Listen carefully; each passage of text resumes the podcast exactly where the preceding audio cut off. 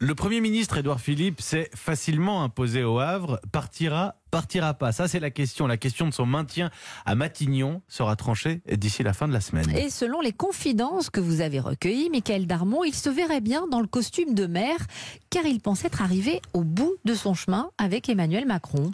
Oui, a priori, l'histoire est désormais terminée hein, d'un côté comme de l'autre. Édouard Philippe est loyal au président, les deux hommes se respectent et leur relation aura été, une des plus pacifiques hein, dans l'histoire des couples de l'exécutif de la Ve République. Mais voilà, Aujourd'hui, Édouard Philippe et Emmanuel Macron ont du mal à envisager de continuer à travailler ensemble.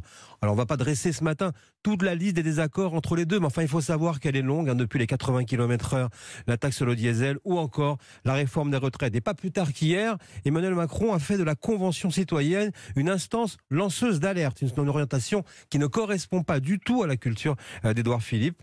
Et puis il y a aussi l'envie euh, pour Édouard Philippe de retourner euh, dans sa ville du Havre. Alors pour toutes ces raisons, eh bien effectivement, il se, se verrait bien devenir maire avec le sentiment de ne pas avoir démérité depuis trois ans, avec la satisfaction d'avoir apporté au président la victoire la plus éclatante du deuxième tour des municipales, alors qu'il n'a jamais voulu rejoindre la République en marche.